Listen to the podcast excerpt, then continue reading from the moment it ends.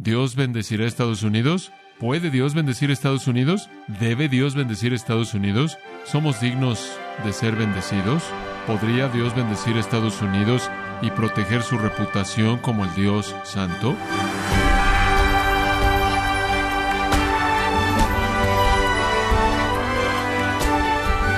Le damos la bienvenida a esta edición de su programa Gracias a vosotros con el pastor John MacArthur. Después del atentado ocurrido el 11 de septiembre, la canción Dios bendiga a los Estados Unidos se ha convertido en la oración colectiva de todo un país. Pero, ¿qué es lo que realmente estamos pidiendo cuando se canta y hay algo que tenemos que hacer para que Dios bendiga a Estados Unidos o a cualquier otro país? Bueno, John MacArthur contesta estas preguntas conforme continúa con la serie titulada ¿Puede Dios bendecir Estados Unidos? aquí en gracia a vosotros. Una de las nuevas características en nuestro país es esta obsesión con Dios bendiga Estados Unidos. ¿Dios bendecirá Estados Unidos? ¿Puede Dios bendecir Estados Unidos? ¿Debe Dios bendecir Estados Unidos? ¿Somos dignos de ser bendecidos? Y si Dios bendijera a Estados Unidos, ¿qué estaría Él diciendo acerca de su santidad? Si Dios bendijera a Estados Unidos, ¿qué estaría diciendo Él acerca de nuestra moralidad, acerca de nuestra condición espiritual? ¿Podría Dios bendecir a Estados Unidos y proteger su reputación como el Dios santo? He escuchado con cuidado esa canción Dios bendiga a Estados Unidos. No hay versículo ahí que identifique las condiciones. Y tampoco los estadounidenses parecen estar abriendo sus Biblias para tratar de entender cuáles son las condiciones. Yo no oigo a nadie diciendo, Dios, ¿qué es lo que necesitamos hacer para ser bendecidos? No creo que quieren conocer las condiciones. Es algo así como, no preguntes, solo bendice. Nosotros preguntaremos y pediremos. No pidas nada de nosotros, solo queremos bendición. No impongas ninguna condición, no pidas nada de nosotros, danos protección, danos seguridad, danos libertad, danos prosperidad, pero no te metas con nuestra moralidad. Yo no oigo ningún clamor nacional de arrepentimiento. ¿Usted sí? Yo no oigo ninguna afirmación nacional de la ley de Dios, la palabra de Dios. Yo no oigo clamor alguno por virtud y perdón. Yo ni siquiera oigo a los predicadores predicando así. Francamente, no estamos en posición alguna de ser bendecidos. Me parece que esta oración es fútil. De hecho, estamos en un mejor lugar para ser maldecidos, si puede tolerar esa palabra. Digo, es obvio, tenemos a Dios en nuestro saludo, tenemos a Dios en nuestras monedas, tenemos a Dios en nuestras canciones, nada más que no lo tenemos en nuestras mentes o en nuestros corazones. Esta es una situación seria, porque nos hemos vuelto tan seriamente en contra de Dios que estamos lejos, muy lejos de un regreso. Estamos en un tipo de desesperación que creo que es definida de manera clara en Romanos 1. Pase a Romanos 1, versículo 18. Porque la ira de Dios se revela desde el cielo contra toda impiedad e injusticia de los hombres. Aquí está la frase clave, que detienen con injusticia la verdad. Quiere colocarse como una entidad, como un grupo colectivo de personas, quiere colocarse en la peor condición posible detenga la verdad, detenga la verdad. Versículo 19 dice, porque lo que de Dios se conoce les es manifiesto, pues Dios se lo manifestó. Dios ha revelado su verdad en el corazón humano, el hombre es creado a imagen de Dios, él es creado con capacidades racionales, capacidades morales, una conciencia y en la médula del diseño del hombre, según Romanos capítulo 2, está la ley escrita en su corazón y la conciencia que en base al conocimiento de esa ley acusa o excusa al hombre. Entonces, de tal manera que toda persona tiene conocimiento de Dios hasta cierto punto en su corazón, es evidente. ¿Cómo es que Dios lo hizo evidente? Versículo 20, porque las cosas invisibles de Él, su eterno poder y deidad, se hacen claramente visibles desde la creación del mundo, siendo entendidas por medio de las cosas hechas, de modo que no tienen excusa. Nadie tiene excusa alguna por no creer en el Dios verdadero, quien es el Creador. Nadie. Toda cultura puede ver la creación y mediante el principio simple de causa y efecto saber que tuvo que haber una causa para este efecto enorme que llamamos el mundo. El problema es que el hombre detiene la verdad. Versículo 21, pues habiendo conocido a Dios, porque Dios les había implantado ese conocimiento en ellos, no le glorificaron como Dios ni le dieron gracias, sino que se envanecieron en sus razonamientos y su necio corazón fue entenebrecido. Profesando ser sabios, se hicieron necios y cambiaron la gloria del Dios incorruptible en semejanza de imagen de hombre corruptible, de aves, de cuadrúpedos y de reptiles. Ahora, eso es mucho que asimilar. Permítame explicarlo de manera muy simple. La ira de Dios es revelada del cielo en contra de personas que detienen la verdad. El conocimiento de Dios está en el corazón humano, es la parte misma de ser humano.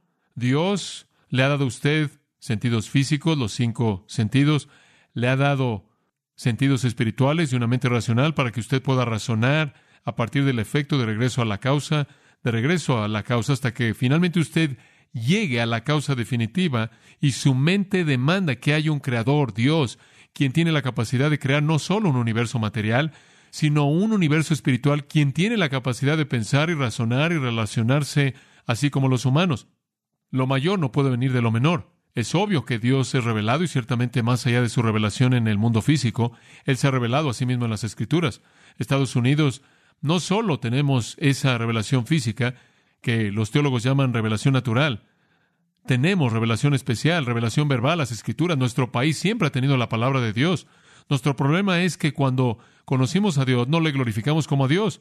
Hemos sacado a Dios, lo hemos expulsado en el nombre de lo que es apropiado políticamente, en el nombre de sabiduría convencional, en el nombre de tolerancia, en el nombre de no ofender a alguien. Hemos blasfemado a Dios, el Creador, no lo honramos, versículo 21, no le damos gracias y estamos vacíos en nuestras ideas, nuestro necio corazón se ha entenebrecido, pensamos que somos inteligentes, de hecho, somos moraino, la palabra de la que obtenemos tontos, adorando delfines o a búhos con manchas o la nueva religión, ecofeminismo o cualquier otro tipo de idolatría rara que podemos inventar en lugar del Dios verdadero, simplemente adorar el dinero, el poder, el prestigio, adorar nuestros propios cuerpos físicos, lo que sea. Entonces, ese es el problema en Estados Unidos. Pero no es solo nosotros, es todo el mundo.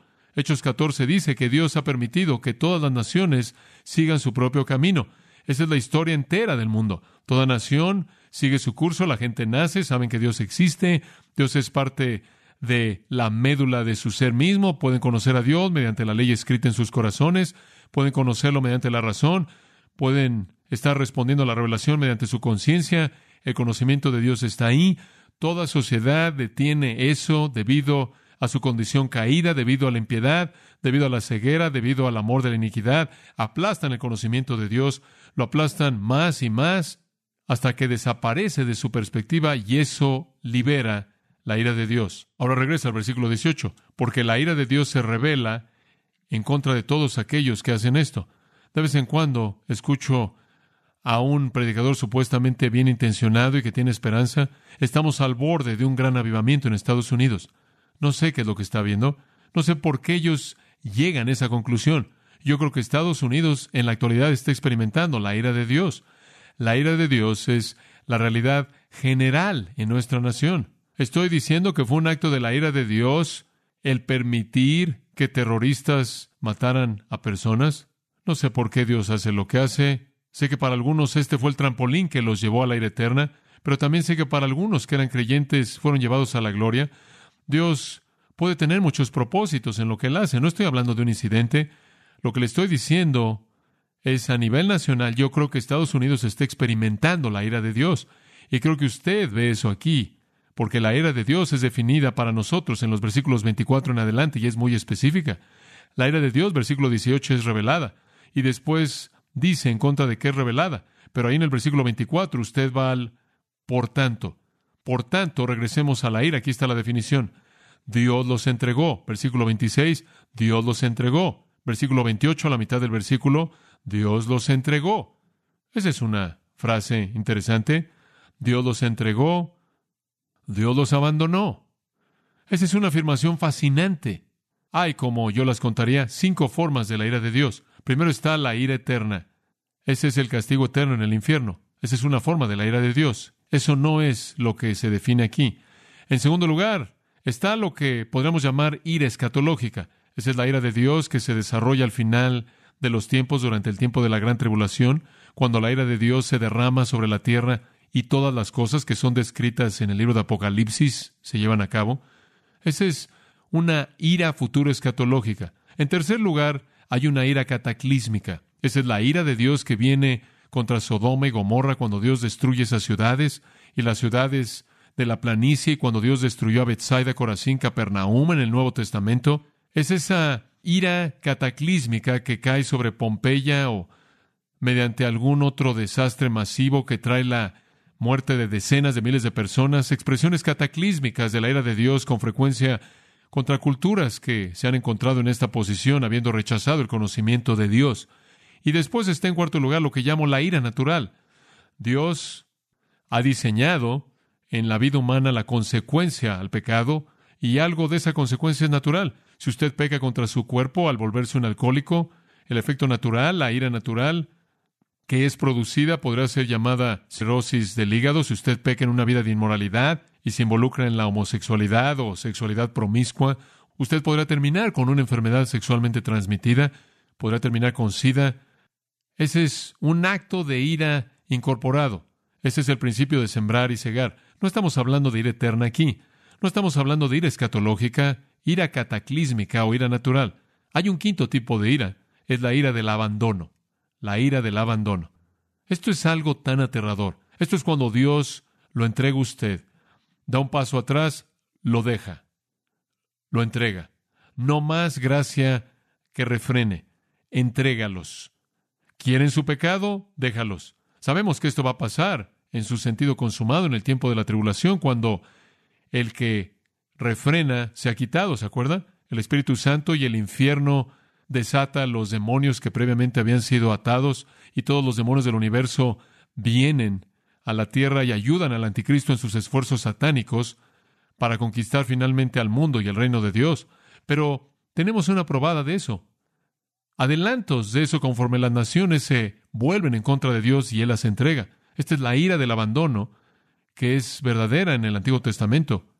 Jueces 16, Sansón encontró a una mujer filistea llamada Dalila, Nunca he conocido a alguien que nombrara a su hija Dalila. Esa es una persona infame. Bueno, usted se acuerda de la historia.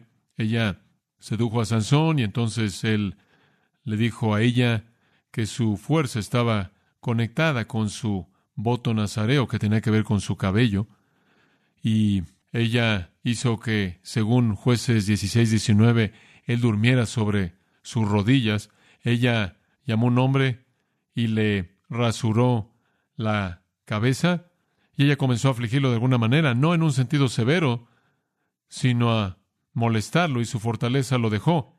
Y ella dijo, los filisteos sobre ti, Sansón, y él despertó de su sueño y dijo, saldré como las otras veces y me liberaré. Él había derrotado a los filisteos en muchas ocasiones y por los miles él los había derrotado con una mano. Entonces él dijo, voy a salir como las otras veces, versículo 20, pero él no sabía que Jehová se había apartado de él. Wow. Entonces cuando los filisteos vinieron, lo atraparon, le sacaron sus ojos, lo trajeron a Gaza, lo amarraron, lo encadenaron con cadenas de bronce y era como una mula moliendo en una prisión. Dios lo dejó. Entregó a Sansón a las consecuencias de sus decisiones.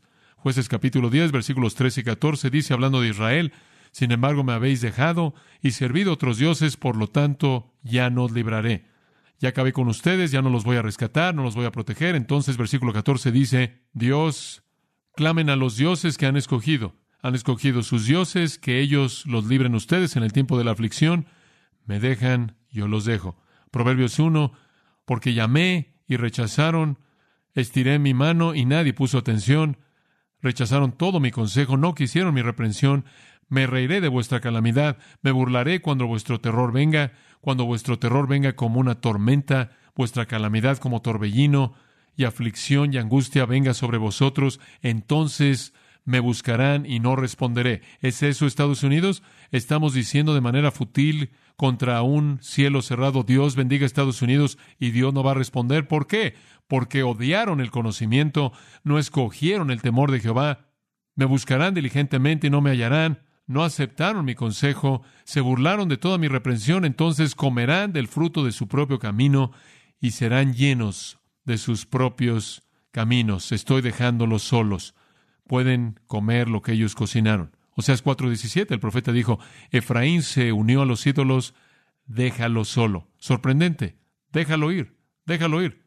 Jesús dijo de los fariseos, son líderes ciegos de los ciegos, dejadlos, déjenlos, ya acabé con ellos. Esa es la ira aterradora en la que Dios simplemente da un paso atrás y deja que los pecadores queden a la merced de la consecuencia de sus decisiones. Dice usted, ¿cómo sabes que eso está pasando en Estados Unidos? Siga la secuencia, versículo 24. Usted conoce esto. Lo primero que sucede, Dios los entregó a la inmundicia en las concupiscencias de sus corazones, de modo que deshonraron entre sí sus propios cuerpos, ya que cambiaron la verdad de Dios por la mentira, honrando y dando culto a las criaturas antes que al Creador, el cual es bendito por los siglos. Amén. Ellos le dieron la espalda a Dios, Dios los entregó a qué? A la inmoralidad sexual. Operan en base a la lujuria, operan en base a la impureza, deshonran sus cuerpos. Usted ve Estados Unidos, usted mira hacia atrás a 1960, usted ve la revolución sexual. Ahí está cuando Dios entrega a una nación. Ese es el primer paso descendiente. Se preocupan por el sexo ilícito. Aquí estamos unas cuantas décadas más tarde, hundiéndonos en un mar de pornografía en el que se busca sumergir a toda persona en el Internet por todos lados. Pero ese es solo el paso uno. El paso dos está en el versículo 26. Por esto Dios los entregó a pasiones vergonzosas, pues aún sus mujeres cambiaron el uso natural por el que es contra naturaleza, y de igual modo también los hombres, dejando el uso natural de la mujer, se encendieron en su lascivia unos con otros, cometiendo hechos vergonzosos hombres con hombres, y recibiendo en sí mismos la retribución debida a su extravío. Primero, cuando Dios entrega una nación, se hunden en inmoralidad y después se hunden en homosexualidad. Primero es pecado heterosexual y después es pecado homosexual. ¿Alguna pregunta de que estamos ahí? Y después, en el versículo 28, el tercer paso, Dios los entregó una mente reprobada. ¿Qué es eso? Adóquimos, una mente inútil. La mente es moralmente incapaz de emitir un juicio correcto. Y cuando usted llegue a ese punto, no hay recuperación. Usted puede ser moral heterosexualmente, usted puede ser inmoral homosexualmente, y aún así alguien puede tener la suficiente capacidad, sensatez como para llamarlo de regreso. Pero cuando usted llega al paso 3 y la mente es moralmente incapaz de emitir un juicio correcto, no hay manera de regresar. Y usted sabe que una sociedad ha llegado a esto cuando esa sociedad no va a tolerar a alguien que haga algún juicio moral. ¿Usted quiere ser un enemigo de nuestra cultura? Comience a hacer juicios morales. Una vez que usted no hace ningún juicio moral, ¿qué sucede? Versículo 29 estando atestados de toda injusticia, fornicación, perversidad, avaricia, maldad, llenos de envidia, homicidios, contiendas, engaños y malignidades, murmuradores, detractores, aborrecedores de Dios, injuriosos, soberbios, altivos, inventores de males, desobedientes a los padres, necios, desleales, sin afecto natural, implacables, sin misericordia. Y todo está fuera de control, y el programa de Jerry Springer se vuelve simpático para la mente reprobada. Pero si usted se levanta y llama a un alto a la corriente de inmoralidad y coloca la ley de Dios en el ojo público, créame, usted va a ser rechazado. Los mismos Estados Unidos que siguen diciendo Dios bendiga a Estados Unidos, Dios bendiga a Estados Unidos, Dios bendiga a Estados Unidos, de ninguna manera va a actuar de una manera pronta para oír cómo Dios va a bendecir a Estados Unidos. Y eso es al establecer su ley, a la luz de la cual toda vida debe ser medida, y a la luz de la cual todo arrepentimiento apropiado es demandado. Y aunque la gente, versículo 32 dice, sabemos que la muerte es el resultado de este tipo de conducta, lo hace de cualquier manera y se complace con aquellos que lo practican. Ahí nos encontramos en este país. Entonces, si estamos diciendo Dios bendiga a Estados Unidos, Dios bendiga a Estados Unidos, ¿en base a qué? Le hemos dado la espalda a Dios, hemos blasfemado a Dios, hemos rechazado a Dios, y en su lugar hemos colocado nuestros ídolos, y ahora estamos diciendo Dios bendiga a Estados Unidos.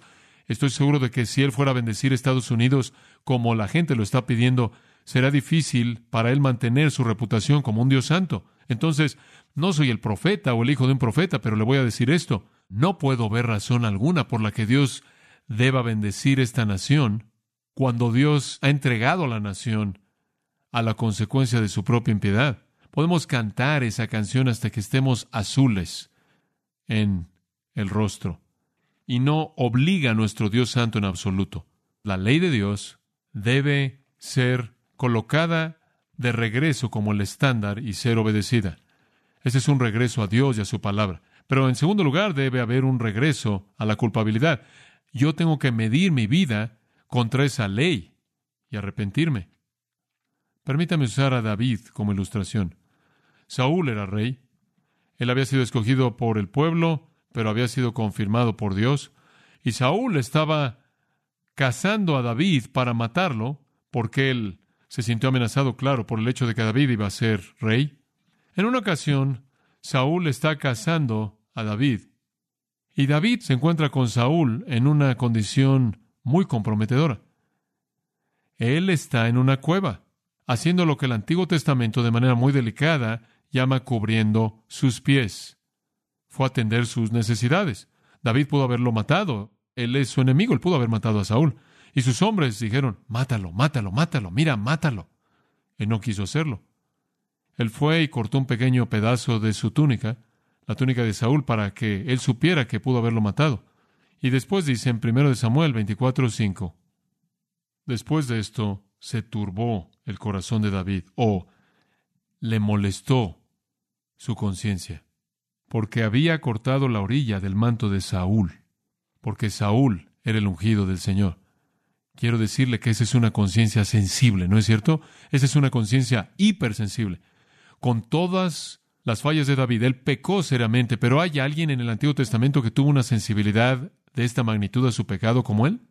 David volvió a hacer concesiones con Betsabé y se involucró en adulterio con ella. Ella era la esposa de Urías, uno de sus soldados. No solo pecó con Betsabé, sino que él arregló todo para que Urías fuera dejado solo en medio de una batalla y que los que lo rodeaban se retiraran para que él muriera. Y así fue. David fue entonces culpable de adulterio y de homicidio, y en respuesta a eso vino Natán el profeta, y en 2 de Samuel 12:13 él dijo, he pecado contra Jehová. Y su conciencia fue afectada de tal manera que él escribió dos salmos, Salmo 32 y el Salmo 51. Y en el Salmo 32 él dijo, cuando callé mi pecado, mi cuerpo se desgastó, y en mi gemir todo el día, noche y día tu mano estuvo sobre mí y mi vitalidad, mis jugos de la vida, mi verdor se secó, restringió el flujo de su sangre, restringió su saliva, todas las funciones de su cuerpo fueron afectadas por la culpabilidad terrible que él sintió. Más adelante, en 2 Samuel 24, él contó a Israel, lo cual esencialmente fue una manera de ser orgulloso y una manera digamos, de depender de la mera fuerza de su ejército para ganar una batalla, en lugar de depender de Dios. Él contó al pueblo, cuando él se le dijo que no contara al pueblo, segundo de Samuel 24:10, dice, el corazón de David lo turbó. Algo lo penetró como una lanza. Odio el hecho de que David pecó. Me encanta que David respondió con tanta sensibilidad a esto. Una lanza penetró su corazón y le dijo al Señor, he pecado grandemente en lo que he hecho, por favor, oh Señor, quita la iniquidad de tu siervo, he actuado de manera muy insensata. Eso es lo que se necesita. Eso es lo que se necesita. Se necesita un reconocimiento del estándar de Dios, la ley de Dios, y después un dolor severo instantáneo por haber violado esa ley. Si Estados Unidos, si quiere ser bendecido, ese es el camino. Hay algo más que tengo que decir. Creer la Biblia, arrepentirse del pecado, el estándar de bendición. Pero hay otra realidad que es absolutamente crítica. Y esa es que la bendición es provista a través de Jesucristo y solo a través de él. En 2 de Corintios capítulo 1, versículo 20, porque todas las promesas de Dios, todas las promesas de Dios de bendición porque todas las promesas de Dios son en Él, esto es en Cristo, Jesús, el Hijo de Dios, mencionado en el versículo 19, en Él son sí. Todas las promesas de Dios en Cristo son sí. Y en Él, amén, por medio de nosotros, para la gloria de Dios. Pablo está diciendo, todas las promesas de Dios se vuelven una realidad en Cristo. Gálatas capítulo 3 y en el versículo 14. En Cristo Jesús, la bendición de Abraham alcanza a los gentiles, a fin de que por la fe recibiésemos la promesa del Espíritu. La bendición definitiva del perdón, la vida eterna, originalmente dada en el pacto abrámico, viene a nosotros en Cristo Jesús. Y después un pasaje en donde terminar, Efesios 1, versículo 3.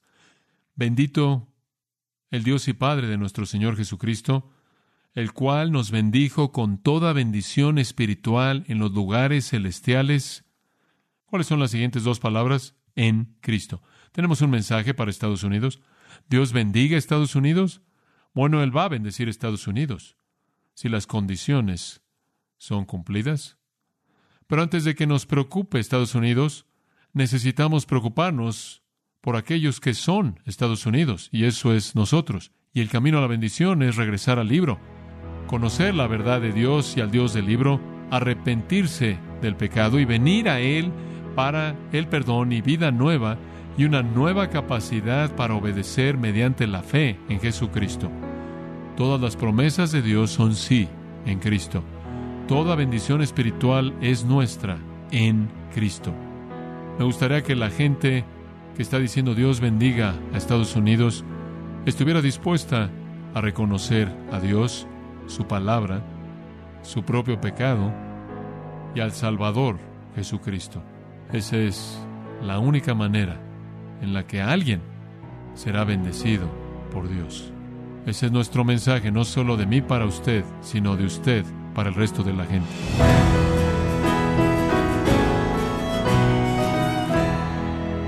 John MacArthur nos ha enseñado que poner nuestra fe en Jesucristo es lo único que nos asegura la bendición de Dios.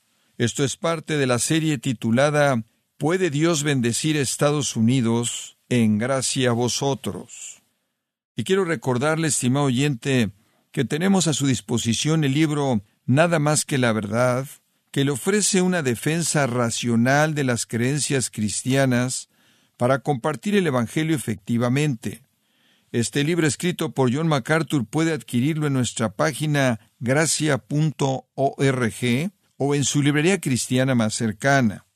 Si tiene alguna pregunta o desea conocer más de nuestro ministerio, como son todos los libros del pastor John MacArthur en español, o los sermones en CD, que también usted puede adquirir, Escríbanos y por favor mencione la estación de radio por medio de la cual usted nos escucha en gracia a vosotros. Es importante conocer no solo el país y ciudad de donde usted nos escucha, sino también la radio. Para quienes contactan nuestro ministerio por primera vez, pueden solicitar una copia del mensaje de promoción sin costo alguno, un mensaje por oyente únicamente. Si usted vive en los Estados Unidos o Puerto Rico, escríbanos a Gracia Vosotros, P.O. Box 4000, Panorama City, California 91412. O puede escribirnos a través del siguiente correo electrónico radio arroba bueno, en nombre de John MacArthur y el personal de este organismo, queremos darle las gracias por su tiempo y sintonía y queremos pedirle que no deje de orar por este ministerio, como también por la estación de radio por la cual usted nos escucha de lunes a viernes. Este es su amigo Miguel Contreras, invitándola a que sintonice nuestra próxima edición para que juntos continuemos desatando la verdad de Dios un versículo a la vez no se lo pierda, aquí en Gracia Vosotros.